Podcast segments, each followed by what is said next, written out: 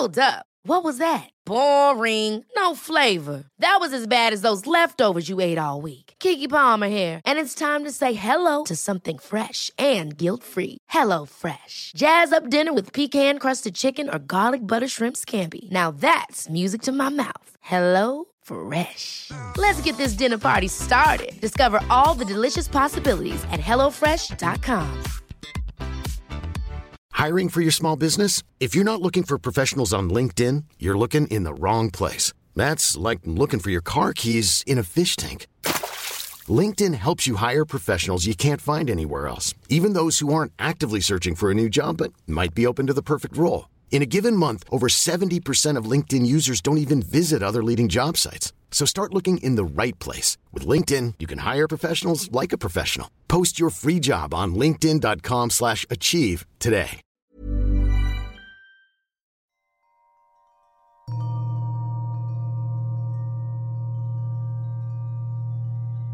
Ich hoffe, du hattest einen wunderbaren Tag und hast es dir jetzt schon in deinem Bett so richtig gemütlich gemacht. Dann recke und strecke dich doch nochmal und nimm ein paar tiefe Atemzüge.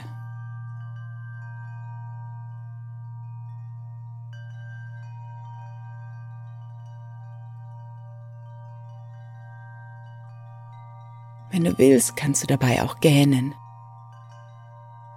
und dir die Bewegungen geben, die dir gerade so richtig gut tun.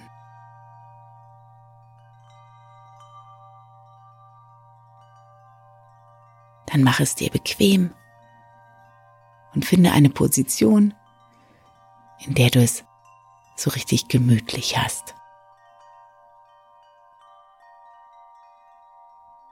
Dann schließe deine Augen. Komm an. In deinem Hier und Jetzt, in deinem Bett, in deinem heutigen Abend.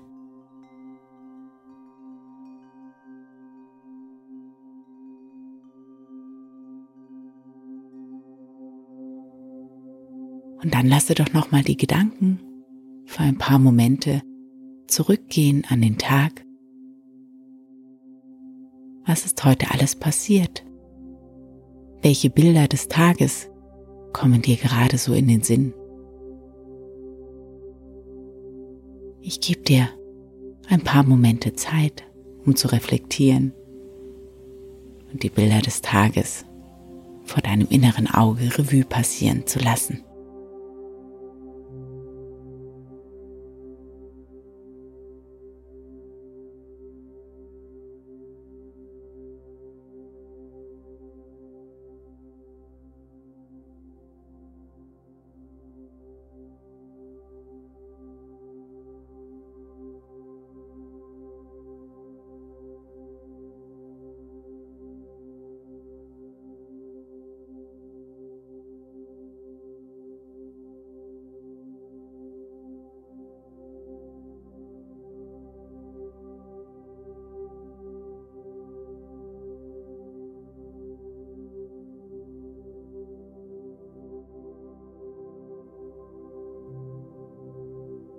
Und dann finde doch mal mindestens drei Dinge, für die du besonders dankbar bist heute.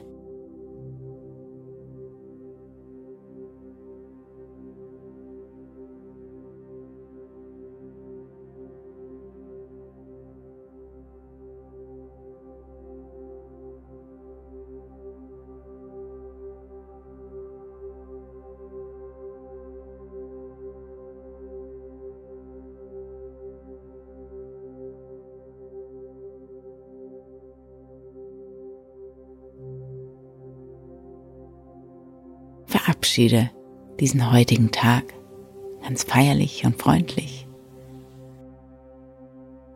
Und lass die Dinge, so wie sie sind, gut sein.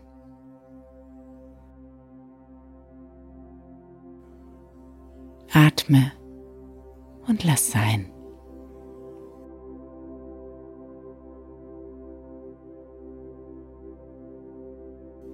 Es ist alles getan für heute und nun gibt es nichts anderes mehr zu tun, als zu entspannen.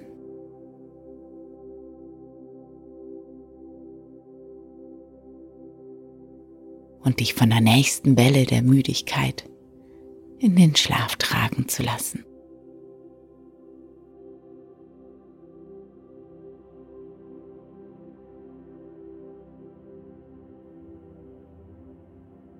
Und so kommst du an im Land der bunten Geschichten.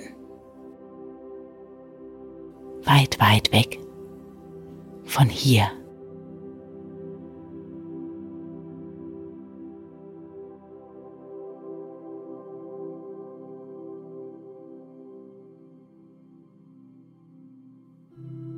Es war einmal ein armer Handwerksmann.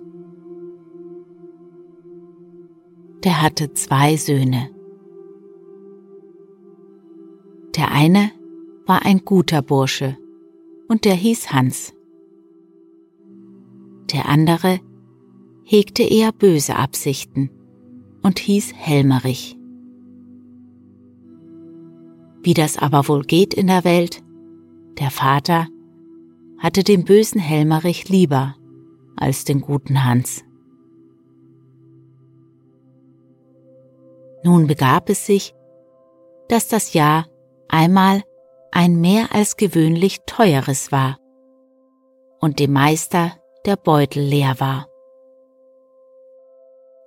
Ei, dachte er, man muss zu leben wissen. Sind die Kunden doch so oft zu dir gekommen, nun ist es an dir, höflich zu sein und dich zu ihnen zu bemühen. Gesagt, getan. Früh morgens zog der Handwerksmann aus und klopfte an mancher stattlichen Tür. Aber wie es sich denn so trifft, dass die stattlichsten Herren nicht die besten Zahler sind, die Rechnungen zu bezahlen, hatte niemand Lust.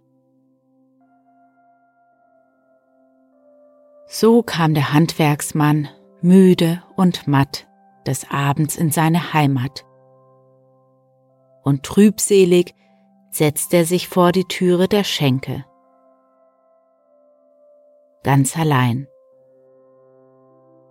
Denn er hatte weder das Herz, mit den Zechgästen zu plaudern, noch freute er sich auf das lange Gesicht seiner Frau.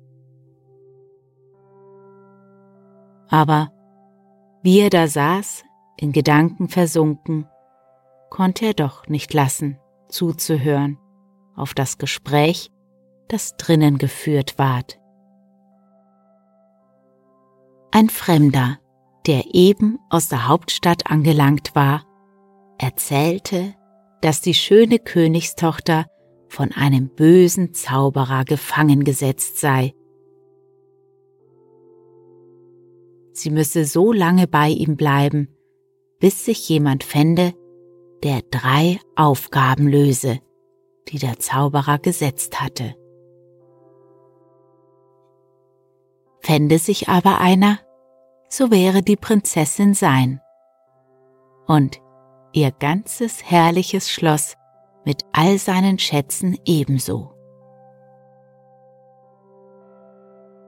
Das hörte der arme Handwerksmann. Zuerst mit halbem Ohr dann mit dem Ganzen und zuletzt mit allen beiden. Denn er dachte, mein Sohn Heimerich ist ein aufgeweckter Kopf.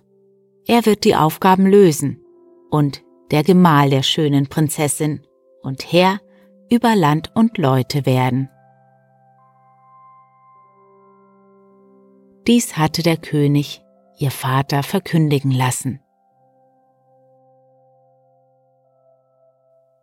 Schleunigst kehrte der Vater nach Hause und vergaß sogar seine Schulden und Kunden über die neue Meer, die er eilig seiner Frau hinterbrachte.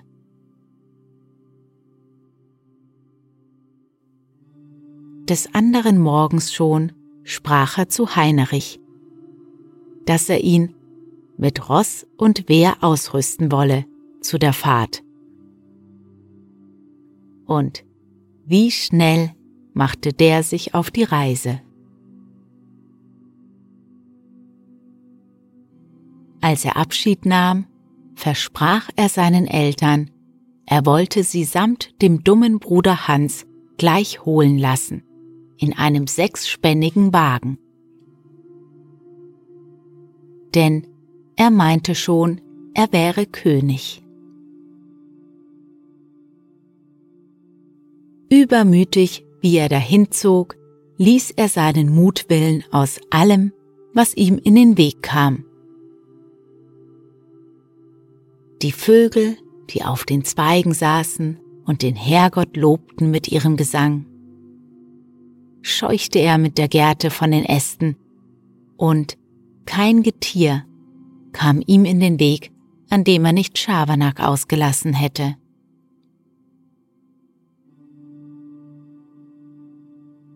Zum ersten begegnete er einem Ameisenhaufen. Den ließ er sein Ross zertreten.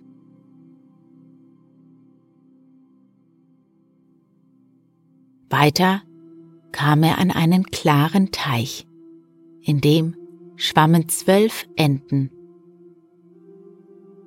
Helmerich schoss auf die Enten, so dass nur die zwölfte entkam.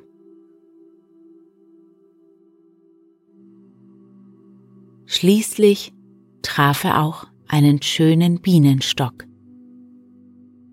Da machte er es mit den Bienen, wie er es mit den Ameisen gemacht hatte. Es war ihm eine Freude, die unschuldigen Kreaturen aus bloßer Tücke zu plagen und zu zerstören.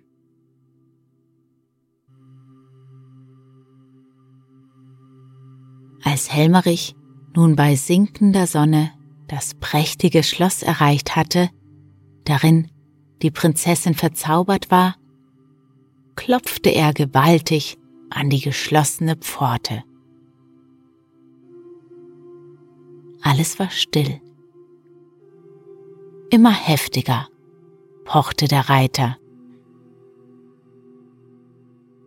Endlich tat sich ein Schiebefenster auf, und hervor sah ein altes Mütterlein mit spinnwebfarbigem Gesicht. Die fragte verdrießlich, was er begehrte. Die Prinzessin will ich erlösen, rief Helmerich. Geschwind, macht mir auf.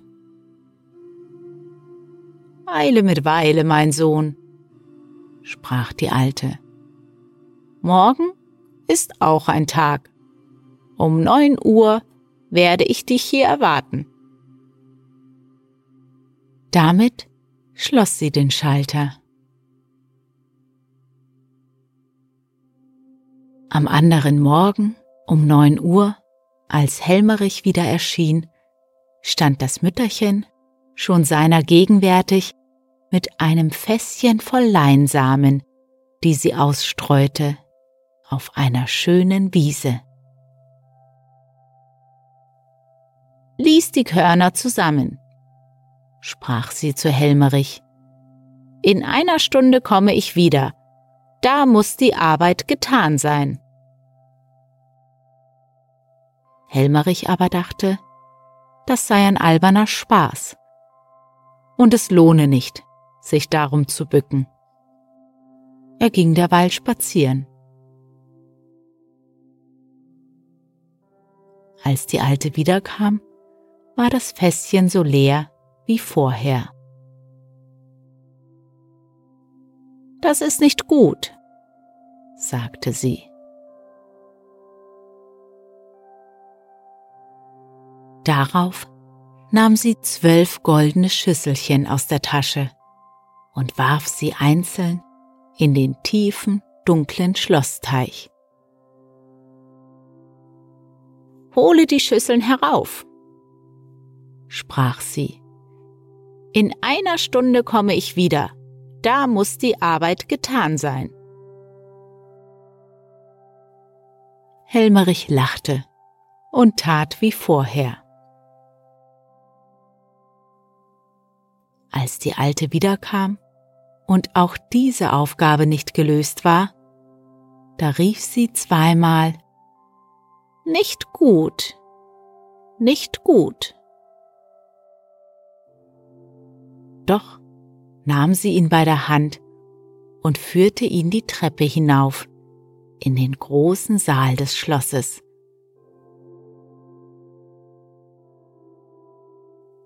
Da saßen drei Frauen, die alle in dichte Schleier verhüllt waren. Wähle, mein Sohn, sprach die Alte, aber sieh dich vor, dass du recht wählst. In einer Stunde komme ich wieder. Helmerich war nicht klüger, da sie wiederkam, als da sie wegging. Übermütig aber rief er aufs Geratewohl. Die zur Rechten wähl ich. Da warfen alle drei die Schleier zurück. In der Mitte saß die holdselige Prinzessin. Rechts und links zwei scheußliche Drachen. Und der zur Rechten packte Helmerich in seine Krallen und warf ihn aus dem Fenster.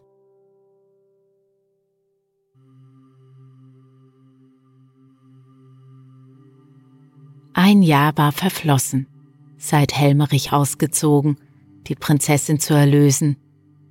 Und noch immer war bei den Eltern kein sechsspänniger Wagen angelangt.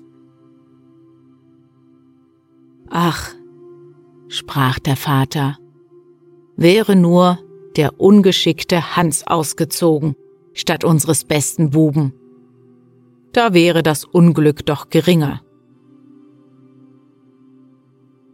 Vater, sagte Hans, lass mich hinziehen. Ich will's auch probieren.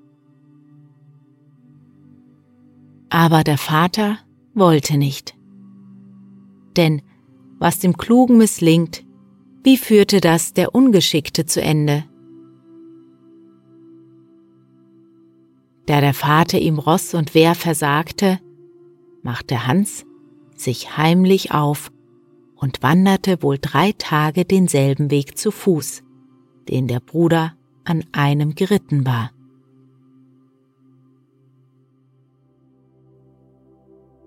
Aber er fürchtete sich nicht und schlief des Nachts auf dem weichen Moos unter den grünen Zweigen, so sanft wie unter dem Dach seiner Eltern.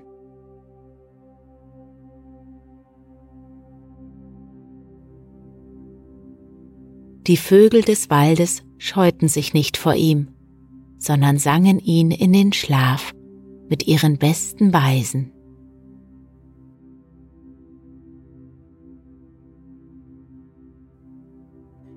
Als er nun am nächsten Tag zu den Ameisen kam, die beschäftigt ihren neuen Bau vollendeten, störte er sie nicht, sondern wollte ihnen helfen und legte Tannennadeln und kleine Stöckchen zu ihnen.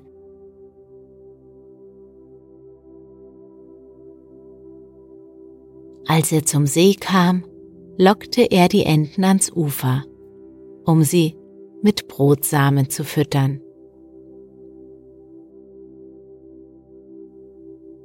Und den Bienen legte er die frischen Blumen hin, die er am Wege gepflückt hatte.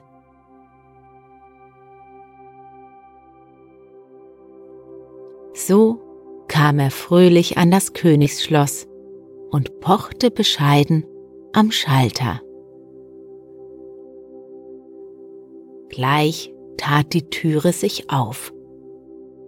Und die Alte fragte nach seinem Begehr. Wenn ich nicht zu gering bin, möchte ich es auch versuchen, die schöne Prinzessin zu erlösen, sagte er. Versuche es, mein Sohn, sagte die Alte. Aber wenn du die drei Proben nicht bestehst, kostet es dein Leben. Wohlan, Mütterlein, sprach Hans. Sage, was ich tun soll. Jetzt gab die Alte ihm auch die Probe mit den Leinsamen. Hans war nicht faul, sich zu bücken. Doch schon schlug es drei Viertel, und das Fässchen war noch nicht einmal halb voll. Da wollte er schier verzagen. Aber auf einmal kamen die schwarzen Ameisen, und zwar mehr als genug. Und in wenigen Minuten lag kein Körnlein mehr auf der Wiese.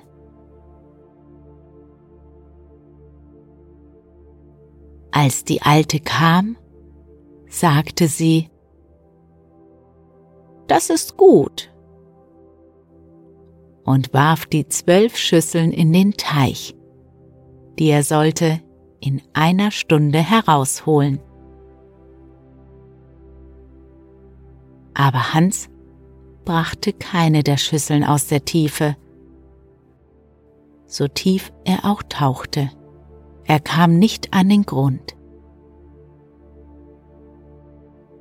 Verzweifelt setzte er sich ans Ufer.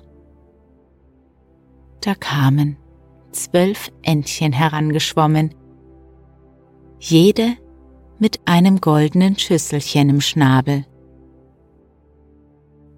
Und die warfen sie ins feuchte Gras. So war auch diese Aufgabe gelöst als die Alte wiederkam.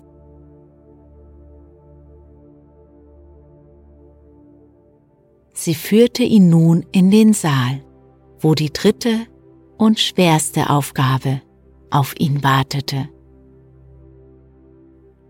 Verzagend sah Hans auf die drei gleichen Schleiergestalten.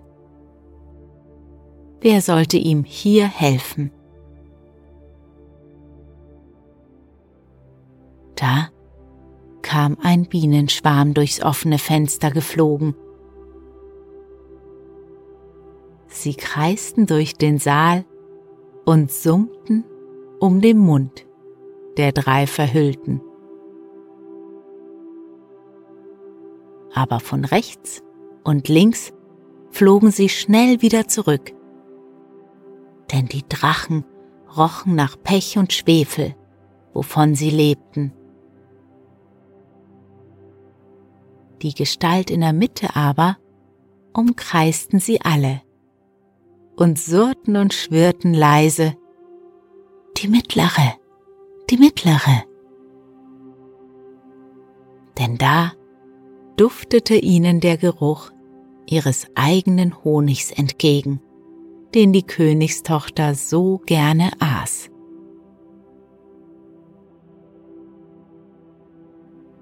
Also, da die Alte wiederkam, nach einer Stunde, sprach Hans ganz getrost, Ich wähle die mittlere. Und da fuhren die bösen Drachen zum Fenster hinaus. Die Königstochter warf ihren Schleier ab und freute sich, der Erlösung und ihres schönen Bräutigams.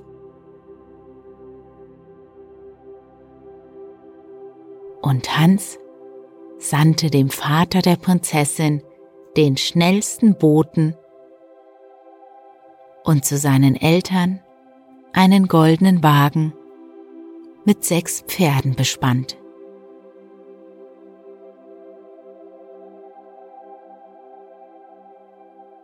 Und sie alle lebten herrlich und in Freuden. Und wenn sie nicht gestorben sind, so leben sie auch heute noch.